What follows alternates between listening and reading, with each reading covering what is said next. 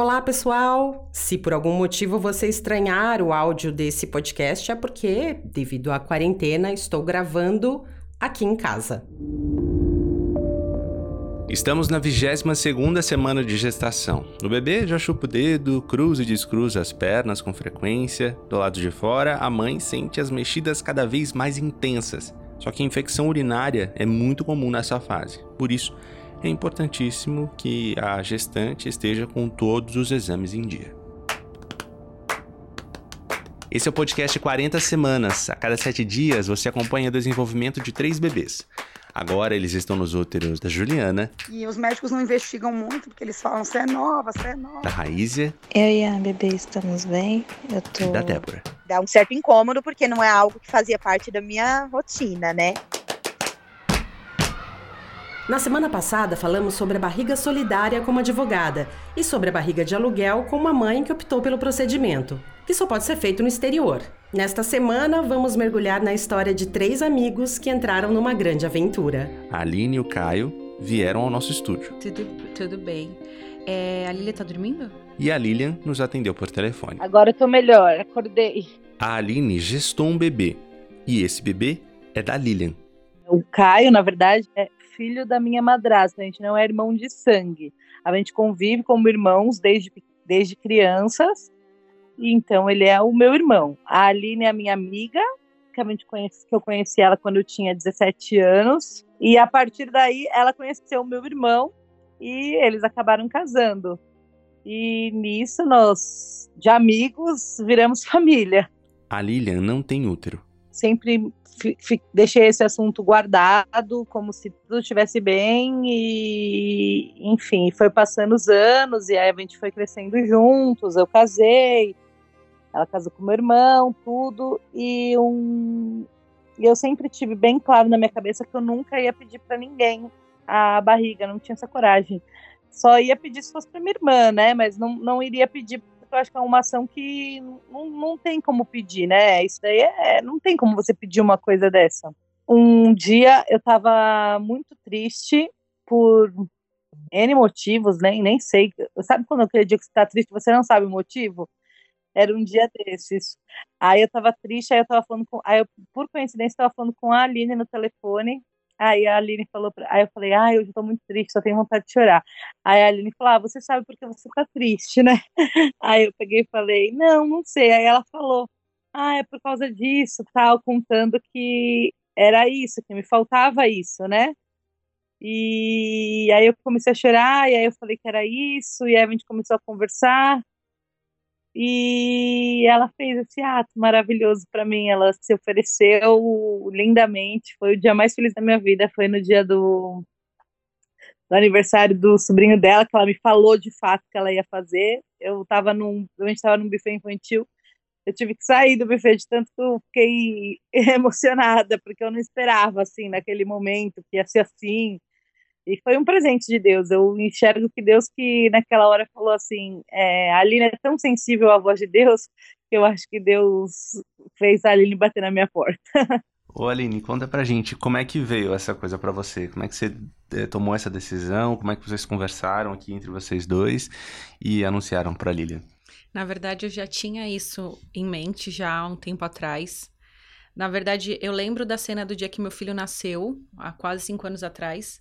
Ele nasceu e logo que chegou, a Lilia, ela é estabanada. Então, o meu o Caio ficou com muito medo, não, a Lilia não vai pegar, né? Não é possível que a Lilia vai pegar. Quando a Lilia pegou ele no colo, ele se jogou no chão, falou: "Não, se cair eu seguro aqui embaixo".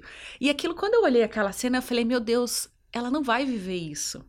E aí se passaram um tempo e depois que aconteceu, uma amiga minha falou assim para mim: Você lembra que um dia você falou que você não sabia se você teria outro ou se você teria bar barriga para Lilia? Eu falei: Não. Ela falou: há muitos anos atrás.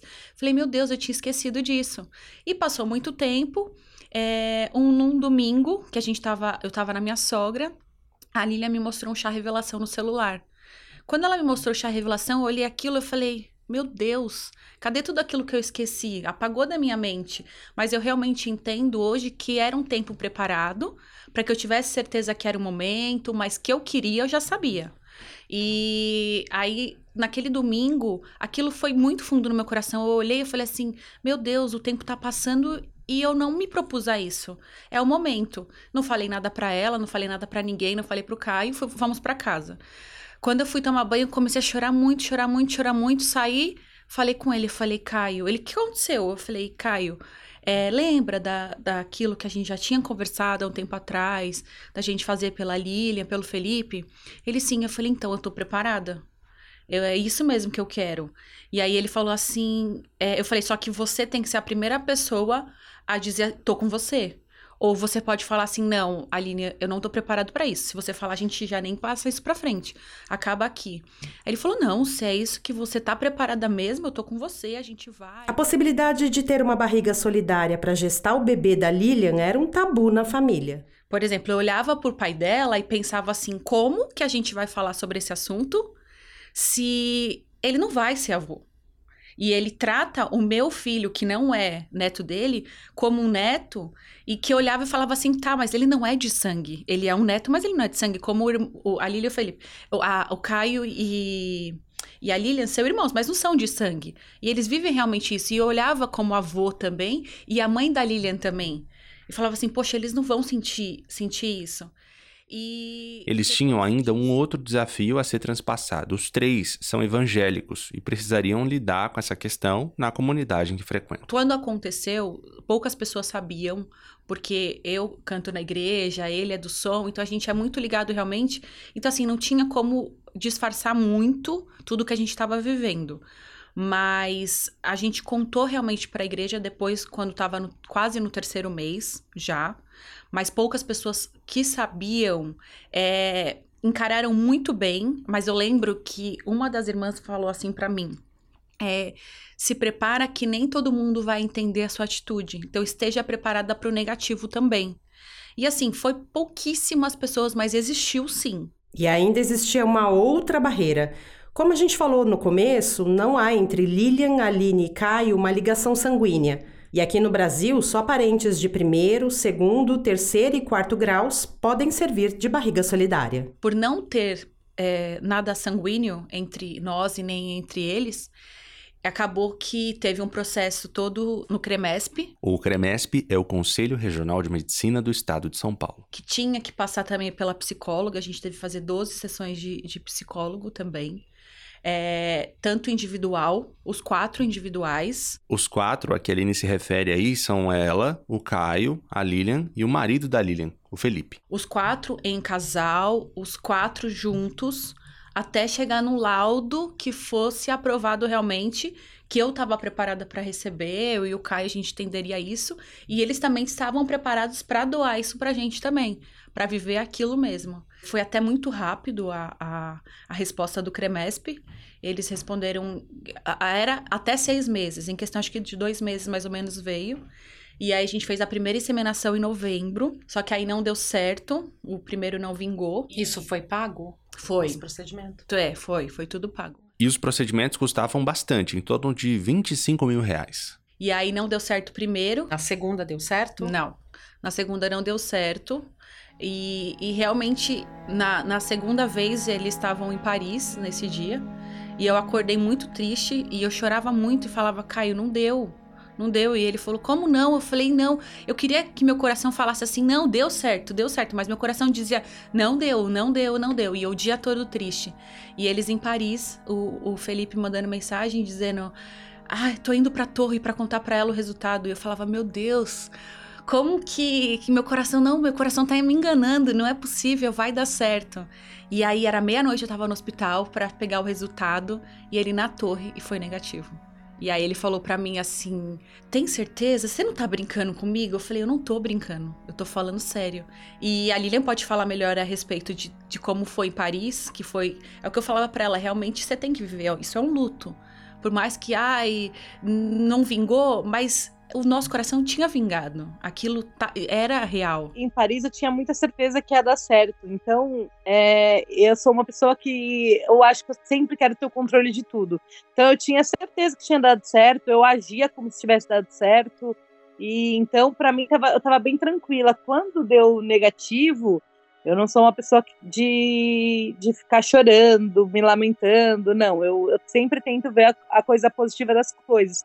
Só que foi a, a, uma das primeiras vezes que aquilo me. Aquilo não, né? Sempre me baqueou, mas foi uma das vezes que eu não consegui segurar a emoção. Então eu fiquei muito triste. Eu, eu chorei, eu não queria sair do quarto. Nem Paris tinha graça. Foi quando eu eu comecei a, a entender até um pouco mais da, da maternidade, porque você podia estar no melhor lugar do mundo e não tinha graça, porque é, num, eu já tinha idealizado aquele bebê e, e deu negativo, eu não, eu não me conformava com aquilo. E eu aprendi, mas eu aprendi uma coisa muito importante naquela noite que a gente passou, fora o medo, né? Eu tinha medo da Aline desistir, eu tinha medo do, de achar que você está fazendo a coisa certa.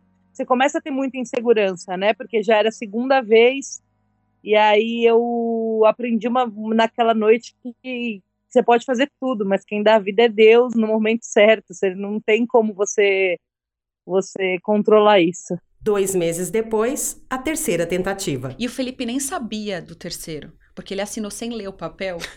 Ele assinou, é, ela foi lá, ele assinou, porque a gente falou, ah, é tanta ansiedade, é todo mundo questionando e realmente ninguém sabia sobre o terceiro. Só a Lilian mesmo e a é, gente. É quando dava negativo, parecia um velório, é. parecia que tinha, nossa, era uma tristeza. O pai dela soluçava no dia que que o segundo deu negativo, assim, era muito, era realmente parecendo um velório. E aí quando foi o a, a terceira, o resultado sairia na sexta. Eu falei, ah, mas eu não vou nem falar que é sexta, vou falar que é sábado. Lilian, o resultado vai sair no sábado. Ah, tá bom, sai no sábado. Quando foi quinta noite, a gente tem culto de quinta. A gente saiu do culto na quinta, aí o Caio falou assim: vamos passar na farmácia para comprar o teste? Eu falei, eu não. Eu não quero, não quero isso tal. Aí eu, ele falou, não, mas eu quero. Eu falei, a responsabilidade é sua. Eu não, eu não quero, eu quero fazer exame de sangue. Ele falou, não, então tá. Eu vou, eu vou comprar, a gente vai fazer. Aí fui, fiz o teste. Ele, ele, eu olho, eu olho, eu olho. Ele pegou e ele falou, negativo. Eu falei, não acredito. Aí eu tava tomando banho, continuei tomando banho e comecei a chorar e falando com Deus. Eu falava, Senhor, a segunda vez eu entendi que não era. Eu chorei de tristeza, mas eu agora eu choro de alegria, porque eu tinha certeza que era positivo.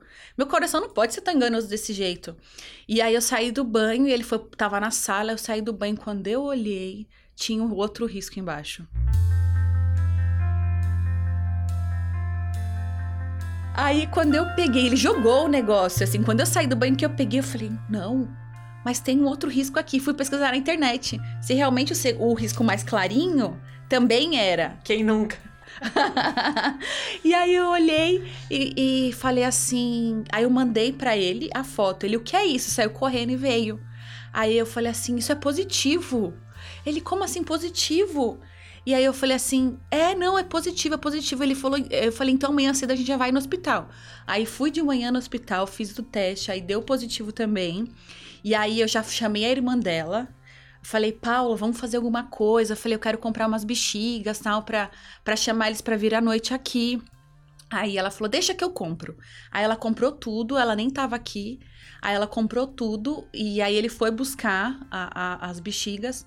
E aí à noite eu saí do trabalho e ela nada de chegar na minha casa. Aí eu falei, então eu vou passar no trabalho dela. Aí eu cheguei, cheguei lá e fiquei enrolando, enrolando. Eu falava, vamos logo, vamos logo. Eu não posso, porque hoje tá corrido e não sei o quê. E a irmã dela falava, ela não vai conseguir sair, você vai ver como tá difícil. Eu falei, não, Lilia, por favor, vai só comer alguma coisa, depois você volta, vamos lá. Nem desconfiava, Lilia? Não, eu tava com muito serviço, muito. eu não imaginava mesmo. Ela falou que era sábado, para mim era sábado. E eu tava com reforma em convenção, eu falei, eu saí, eu, ela me chamava e falava, eu não vou sair daqui até esse pedreiro não terminar isso. E aí? E aí ela, eu falei, não, então eu também não vou embora, eu vou com vocês, vocês estão muito cansados, vocês têm que ir, não sei o quê. E aí, na hora que, que ela chegou em casa, a gente pediu um lanche. E eu acho que o lanche já tava, na hora que a gente chegou. É, já tava. E aí, a, a, o meu filho foi chamando ela, e aí ele foi seguindo a, a Lilian, falando: fecha o olho, tia Lilian, fecha o olho, fecha o olho. Eu achei que ele ia me bater, ia Foi. fazer uma brincadeira meio de Power Ranger, alguma coisa assim. E aí ele foi, ele foi, ela foi indo, foi indo, foi indo. Aí vocês vão ver o vídeo, ela gritando, assim, gritando muito, estourando toda a bexiga, estourando e, e e as, empurrando as crianças, empurrou meu sobrinho também, e ele gritava: O que, que tá acontecendo? O que, que tá acontecendo? e, ela, e ela falando também, e nisso é, é, eu fui lá, eu lembro que eu olhei pra cara do Felipe, ele com um lanche na boca.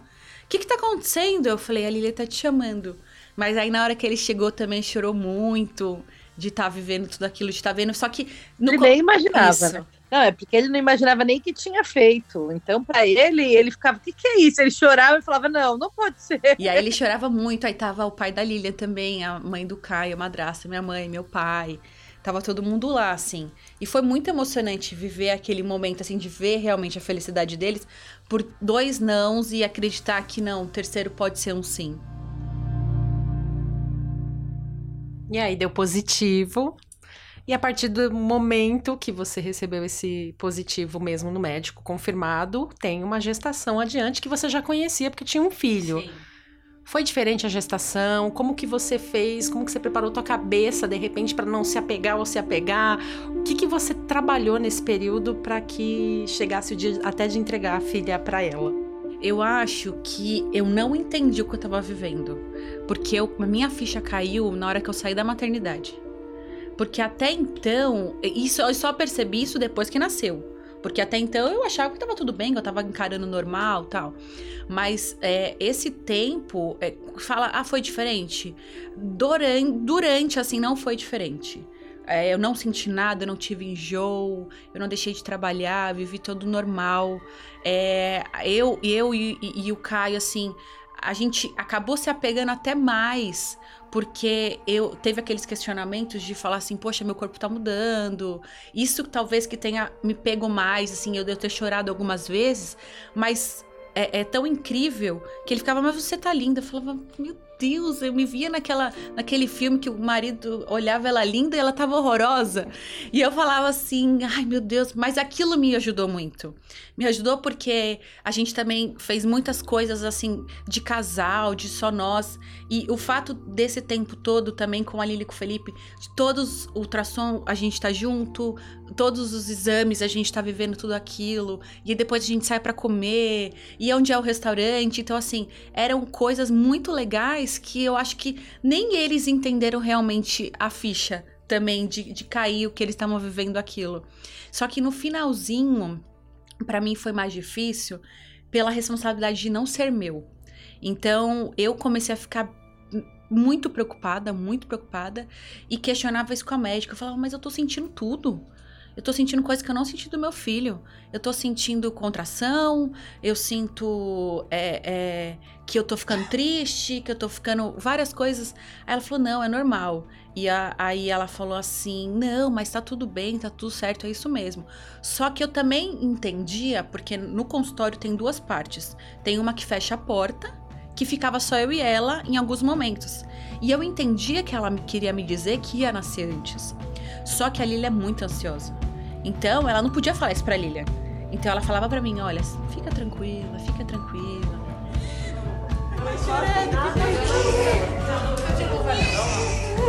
Corta aqui no meio, alguém viu? Pera, pera. Corta. Ai, Agora só fala. Ai, gente,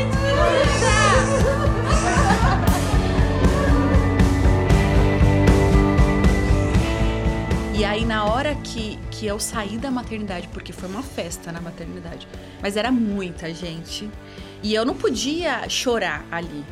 Então eu tinha que guardar aquele choro, mas se me, explica, me perguntar, mas por que você chorou? Hoje eu sei. Mas naquele, na, na hora que eu saí da maternidade eu não, não consegui entender. Eu entrei no carro, eu desabei, eu soluçava, eu chorava, eu chorava, eu chorava, eu chorava, eu chorava. E aí era o momento que eu tinha que ir pro cartório passar, porque a gente tem um contrato, sempre teve um contrato, mas nesse contrato eu tenho que assinar de próprio punho. Que realmente nasceu de mim, mas que não é meu.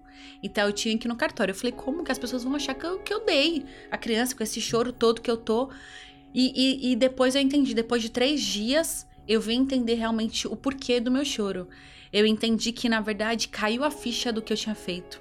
Do que eu tinha vivido, da doação que tinha sido feita, assim, do tempo que a gente tinha vivido e, e principalmente a gratidão de viver sempre com isso, assim, essa história, viver algo maravilhoso, assim, e, e poder contar para as pessoas. E muitas pessoas me questionavam e falavam assim: a gente realmente precisa de pessoas com coração assim um coração que se doa, um coração que vive. E eu falava assim: Deus, se uma pessoa for tocada e, e conseguir mudar as atitudes e entender que ainda o mundo pode ser melhor, o mundo, as pessoas consigam acreditar nas outras pessoas, que cada um se doar um pouco mais, a gente vai ter um mundo, um mundo diferente. Às vezes eu tô na escolinha da, da, da igreja e eu falo assim: é, vocês entendem que o futuro tá em vocês. Vocês podem transformar sim. As pessoas falam, ah, o futuro tá pior. Não, o futuro tá muito melhor, desde que a gente queira mudar ele. E aí, e aquilo tudo para mim veio como um balde assim de gratidão, de felicidade, de amor, de, de abraçar assim e realmente falar, Senhor, muito obrigada por viver tudo isso.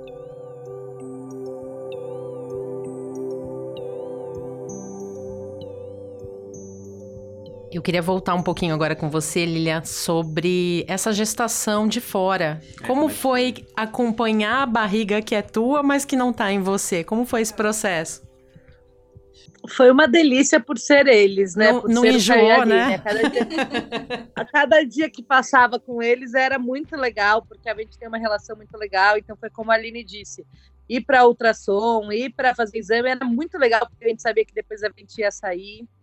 É, o que eu acho, eu não, nunca tive uma barriga dentro de mim, mas eu acho que você fica muito preocupado, né?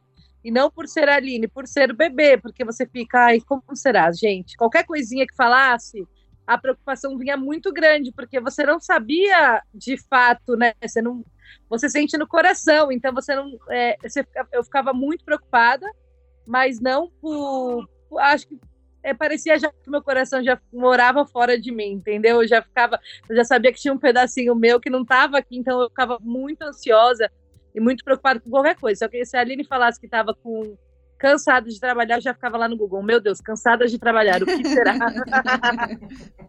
então eu fiquei com o meu coração fora, mas foi muito gostoso. A gente se divertiu muito, a gente compartilhou tudo compartilha ainda, então ir no médico era muito legal, tudo, tudo era muito legal. Então foi uma gravidez gostosa, foi um pré-natal gostoso, eu curti bastante. E agora, depois do, do parto, como que foi pegar sua filha no colo? Dá pra ouvir um barulhinho aí, ela tá perto. É, ela. Eu Se falo pela primeira vídeo, vez, como é que foi essa emoção? Eu achei que eu super ia segurar. Sabe? Você não eu derrubou assim, no chão, não. não. Mas da hora que o médico falou, a Bela vem aí, gente, me inundou de um amor. Um amor. Eu, grit... eu, eu, eu, eu soluçava de chorar no, na sala de parto, mas foi um amor, é assim, é, foi, não foi, foi o que eu falei. Ela ser a realização de um sonho ficou muito pequeno perto do amor que eu senti aquela hora. Foi uma coisa, uma onda. Eu, eu soluçava, assim. Eu, o, a máscara do, do, da centro cirúrgico ia e voltava, de tanto que eu soluçava. Naquele momento eu só pensava em agradecer a Deus, eu só pensava como que eu podia amar alguém daquela forma. E eu olhava para a Aline lá e falava, gente, como ela fez isso por mim? Não, não pode ser, né? Ela, não, eu falo que a Aline não passa nem no, não tem nem pedágio para ir para o céu, porque o que ela fez eu senti, esse amor que eu, que eu sinto todos os dias com ela em casa. A, é, eu fico velando o sono dela, né? O meu médico fala, o médico pediatra dela já falou: Não, mas eu nunca vi alguém velar o sono do bebê, eu não deixo ninguém dormir. O Felipe tem que ficar até as três da manhã e eu fico o restante do tempo olhando ela no berço, mas eu falo, gente, é porque eu olho, eu não acredito que ela tá lá. Parece que assim, não, não pode ser que ela tá aqui, não pode ser que ela é minha filha. E aí a gente fica assim, grudadinha agora, e eu não tenho vontade de desgrudar pra nada.